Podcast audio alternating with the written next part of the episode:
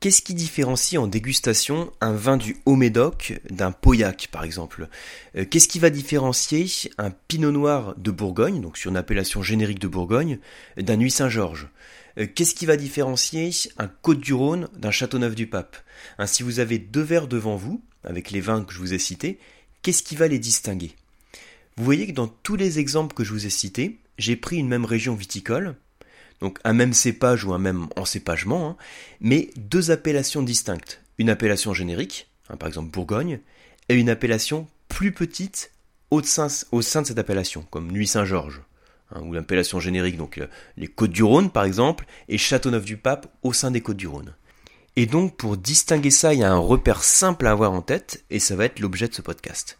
Donc je m'appelle Yann Rousselin, je suis le fondateur du COAM, l'école de dégustation, et du blog Le vin pas à pas. Et je voulais aussi vous faire part d'une petite nouveauté avant de commencer indirectement sur le, sur le sujet du podcast. Euh, si vous suivez mes mails, vous savez que j'ai lancé il y a quelques semaines, hein, c'est tout récent, euh, le projet des masterclass de la dégustation. Alors qu'est-ce que c'est que les masterclass de la dégustation? En quelques mots, c'est un programme de formation continue à distance une formation continue au vin à distance. Euh, je suis parti du principe que quand vous faites une formation, hein, vous avez peut-être fait une, formation au QAM, un cours d'onologie ou même une formation diplômante, euh, on a euh, plein de bases, plein de plein de méthodes de dégustation, plein de connaissances en tête. Et le grand souci que vous avez souvent, c'est de pouvoir continuer à déguster régulièrement.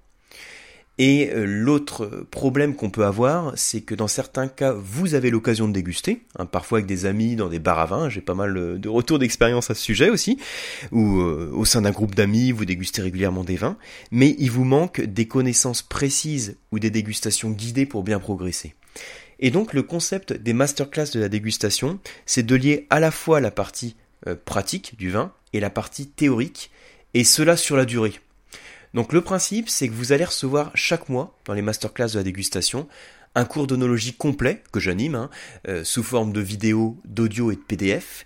Et en plus de ce cours d'onologie que vous allez recevoir, vous allez recevoir également un coffret de dégustation qui est composé d'échantillons de vin. Donc c'est des petits flacons, des petits échantillons de 2 centilitres euh, qui vous permettent en fait de goûter le vin et de voir ses caractéristiques. Donc ce sera une dégustation un peu comme une salle de cours, hein, comme quand on est sur une formation au vin. Euh, on va parler de la théorie, on va parler donc si on est sur une région viticole par exemple, euh, des terroirs, son historique, des cépages, etc. Et on va déguster des vins qui vont permettre de comprendre les explications théoriques. Et donc ça, c'est l'objectif des masterclass de la dégustation, c'est vous pouvoir vous proposer en fait cette formation à distance, hein, quel que soit l'endroit où vous êtes dans le monde, hein, puisque le coffret on peut l'envoyer dans le monde entier, et puis le cours d'onologie il est sous forme numérique, donc à partir du moment où vous avez une connexion internet, hein, vous pouvez le suivre. Donc voilà, n'hésitez pas à me poser vos questions sur, le, sur les masterclass si vous avez des questions sur le programme. Euh, le prochain cours qui va être proposé, ça va tourner autour de la vallée du Rhône. Donc c'est le cours qui est proposé sur le mois de juin. Donc pour toutes les inscriptions en fait qui sont faites pendant le mois de juin, vous allez avoir cette formation sur la vallée du Rhône. Ensuite sur le mois de juillet, on passera sur notre formation, sur le mois d'août, etc. Voilà le principe. En tout cas, j'espère que c'est un programme qui va vous plaire. Moi, je vais vraiment faire euh, tout mon possible pour faire quelque chose qui soit euh, euh, au top, donc super pédagogique, très convivial, avec des informations très pratiques que vous puissiez retenir sur la durée et rentrer aussi parfois, je vous le dis aussi un peu sur la technique, Bon, on faisant en sorte qu'elle reste accessible, hein, comme sur les podcasts, mais on ira quand même sur la technique en termes de terroir, en termes de vinification. Voilà le programme des masterclass. Hein. Vous en saurez plus aussi sur le site euh, levin pas à pas slash masterclass-dégustation. Voilà, slash euh, masterclass-dégustation.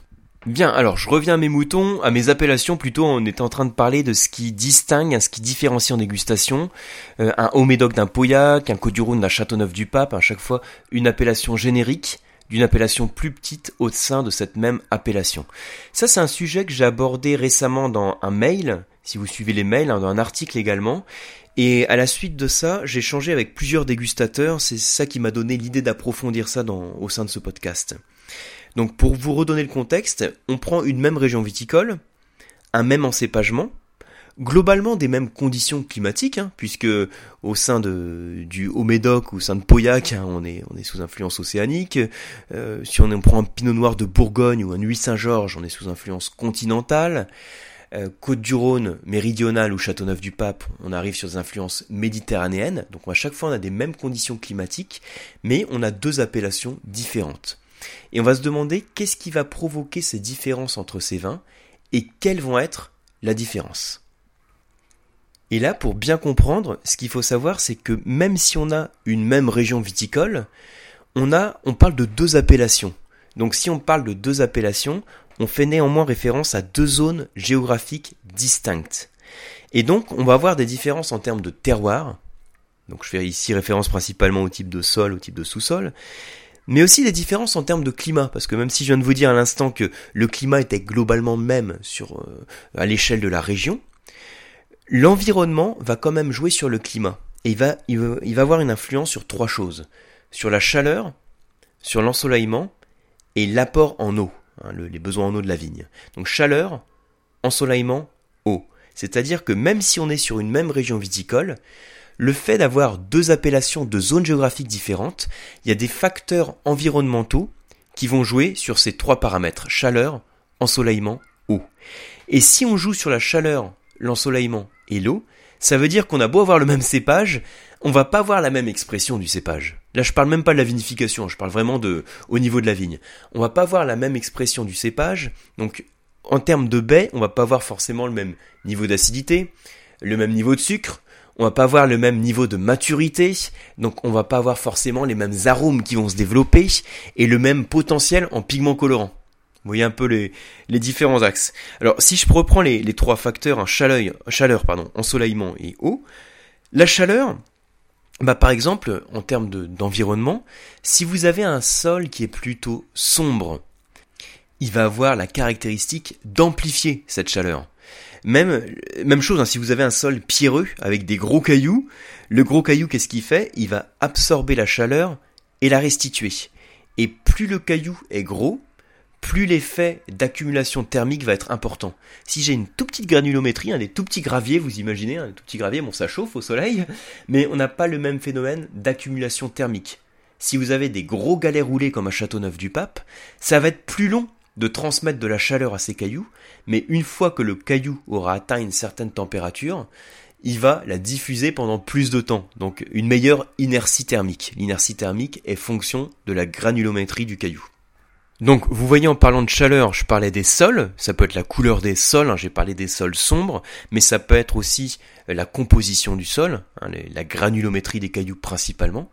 Et en termes de chaleur, d'autres facteurs environnementaux, ça peut être aussi l'exposition. Hein, si vous avez une exposition euh, qui, maximalise euh, l'ensoleillement, et eh ben il va faire plus chaud. Et vous voyez aussi du coup qu'il y a une corrélation entre la chaleur et l'ensoleillement. Hein, souvent il y a une corrélation entre les deux. Quand il fait chaud, il fait beau. Donc quand il fait beau, il y a du soleil et en général il fait plutôt chaud. C'est une généralité, hein, mais on a un petit peu cette idée en tête parce que les facteurs environnementaux qui jouent sur la chaleur, ce sont souvent les mêmes qui vont jouer sur l'ensoleillement. Donc le soleil va être maximisé lui aussi par l'exposition. Il va être maximisé lui aussi par le type de, sol dont on a parlé tout à l'heure. Un sol pierreux va réfléchir la lumière, donc va maximiser l'ensoleillement. Euh, autre facteur environnementaux hein, qui peut jouer sur l'ensoleillement, ça va être la présence ou non d'une zone d'eau à proximité des vignes. Parce que là, si vous avez une grande zone d'eau, imaginez un grand étang par exemple, ça va jouer sur la couverture nuageuse. Du coup, s'il y a plus de nuages, il y aura moins de soleil. Mais la zone d'eau, elle peut jouer aussi d'une autre manière, parce que si la zone d'eau est plus petite, pensez à une petite rivière par exemple, vous allez avoir beaucoup moins un phénomène de couverture nuageuse, mais vous pouvez avoir un phénomène de réflexion de la lumière, surtout pour les vignes qui sont situées à proximité de la rivière. Ça veut dire que la zone d'eau, elle peut jouer de deux manières. En fonction de la zone et en fonction de sa taille, soit elle va apporter une couverture nuageuse qui va atténuer l'ensoleillement, soit au contraire, elle va favoriser la réflexion de la lumière. Donc là, je vous expliquais hein, les facteurs qui jouent sur la chaleur, sur le soleil, et ensuite sur l'apport en eau. Et eh ben, vous avez par exemple euh, bah, les pentes. Hein. quand vous avez une zone qui est plutôt en plaine ou qui est plutôt inclinée, ça va jouer sur le caractère drainant du sol. Si vous avez en gros une pente hein, qui est très marquée, l'eau quand elle tombe, elle ruisselle. Donc ça permet d'avoir moins d'eau à la vigne. Euh, indépendamment de l'exposition et des pentes, si vous avez un sol qui est très drainant, hein, qui est constitué de cailloux euh, qui laissent passer l'eau, hein, pour vous donner une image très précise, si vous avez cailloux qui laissent passer l'eau, et ben du coup en surface vous aurez moins d'eau. Et donc pourquoi je vous raconte tout ça, c'est pour vous dire que les facteurs que vous avez dans l'environnement vont jouer sur ces paramètres du climat, sur la chaleur, l'ensoleillement et l'eau. Et donc, même si vous avez une même région viticole, même si vous avez un même encépagement et peut-être le même type de vinification, le fait d'avoir deux appellations différentes, vous avez deux zones géographiques. Et donc, vous allez trouver des différences sur les apports en chaleur, en soleil et en eau à la vigne. Et donc, au bout du compte, sur le vin produit. Voyez un peu le truc.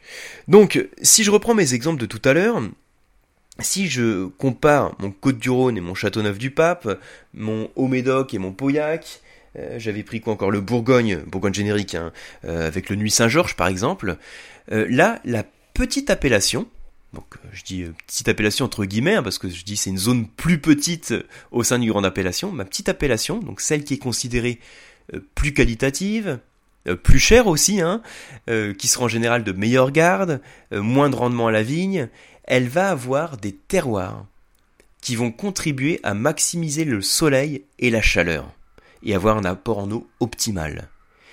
Donc je répète, hein, elle va avoir cette petite appellation qui est considérée comme plus qualitative, des terroirs qui vont contribuer à maximiser le soleil et la chaleur. Et ça, ce que je vous raconte, c'est vrai dans des climats tempérés. Parce qu'au contraire, si vous vous situez dans des climats chauds, hein, vous prenez un, vin californien qui est sous un climat euh, bien clément, il fait bien chaud comme il faut, là ce qu'on va faire c'est qu'on va chercher au contraire à réduire le soleil, à réduire la chaleur, pour apporter plus de finesse, plus de fraîcheur, plus d'acidité dans les vins. Donc moi, dans tous les exemples que je vous ai donnés tout à l'heure, hein, j'ai pris un climat tempéré puisque j'ai parlé d'appellation euh, au, sein de la France viticole. Donc le point commun, c'est qu'on va toujours avoir sur ces petites appellations plus de concentration. Plus de concentration dans les petites appellations, ça veut dire qu'en général, on cherche à maximiser l'ensoleillement et la chaleur pour avoir une belle maturité, donc à la fois une maturité phénolique et une maturité alcoolique dans ma baie. Et donc j'aurai au final un raisin qui va être plus concentré et qui va donner un vin qui va être en termes de visuel souvent plus soutenu, plus foncé. Bon, c'est pas toujours le cas, mais c'est quelque chose qu'on peut observer de temps en temps. En termes d'arôme, qui va avoir plus d'intensité en termes d'arôme, plus de complexité.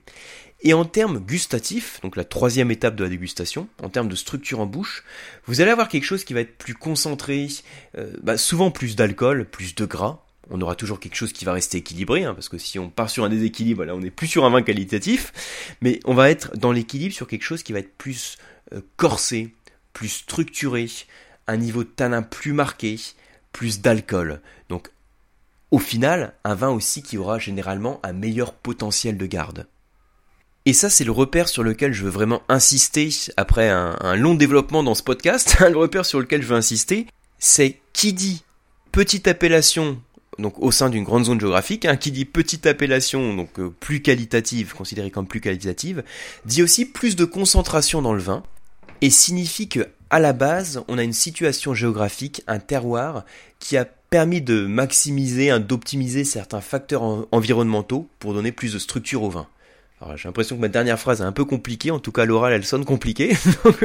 Donc je répète, hein, simplement euh, les trois axes chaleur, soleil, eau sont optimisés par des choses que j'ai dans le paysage, hein, donc par des facteurs dans l'environnement. Donc j'ai parlé de présence de zone d'eau, j'ai parlé d'inclinaison de pente, j'ai parlé de type de sol, de couleur du sol. Tout ça, c'est des choses qui vont jouer sur le degré de maturité de la vigne, même si on a le même cépage qui est situé à proximité sur deux parcelles différentes.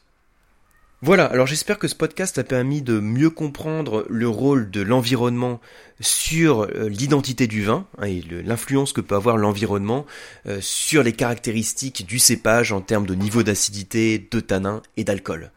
Je vous dis à très bientôt, donc soit sur les cours du COAM, je viens de remettre un quelques dates pour des formations diplômantes, donc les CADV, certificat d'aptitude à la dégustation du vin, sur le WSET aussi, un Wine and Spirit Education Trust, que vous pouvez retrouver également en session à distance en français.